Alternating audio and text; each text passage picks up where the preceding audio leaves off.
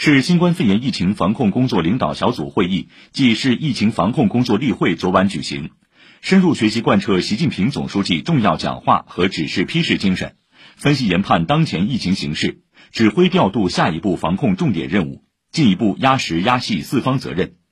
市委书记、市疫情防控工作领导小组组长李强主持会议并讲话，市委副书记、市长、市疫情防控工作领导小组组长龚正在会上作部署。市人大常委会主任蒋卓庆、市政协主席董云虎、市委副书记诸葛宇杰出席会议。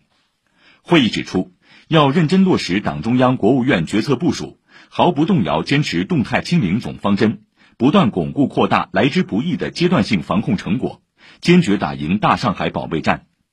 会议指出，当前疫情防控正逐步向常态化防控转换。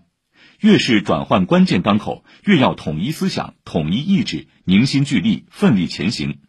要坚决克服麻痹思想、厌战情绪、侥幸心理、松劲心态，紧盯降新增、防反弹，始终绷紧防控之弦，压紧责任链条，保持临战状态。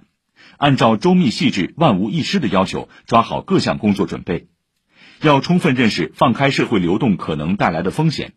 针对现实中的各种复杂场景，把核酸筛查、流调溯源等可能遇到的问题想深想透，